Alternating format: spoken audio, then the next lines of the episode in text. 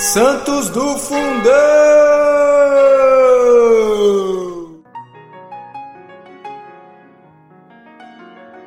Fala galera! Hoje, no dia 12 de fevereiro, falaremos sobre Santo Antônio Cauléas, um patriarca.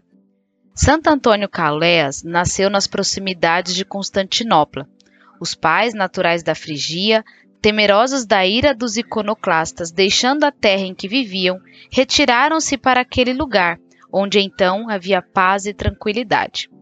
Antônio perdeu a mãe muito cedo, e o pai, que não queria que o filho frequentasse as escolas públicas, foi-lhe mestre dedicado. Com 12 anos, passou a viver aos cuidados de um piedoso abade. Desde então, o santo começou a demonstrar o pendor que tinha pela contemplação, o gosto pelo estudo das santas escrituras, a atração que sentia pela cerimônia do culto.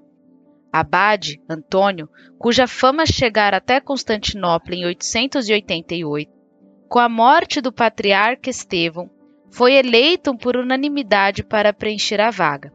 Achava-se então a Igreja do Oriente abalada pelo cisma de Fótio, e Antônio Caulés dedicou-se de corpo e alma para que a paz chegasse a bom termo.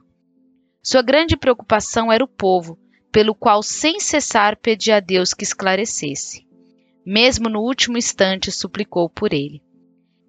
E quando soube da morte de Antônio Caulés, uma mulher que estava doente há muito tempo e acreditava na santidade do bom patriarca, rogou a Deus que, pelo servo que acabava de morrer, se, se dignasse a curá-la do mal que a afligia.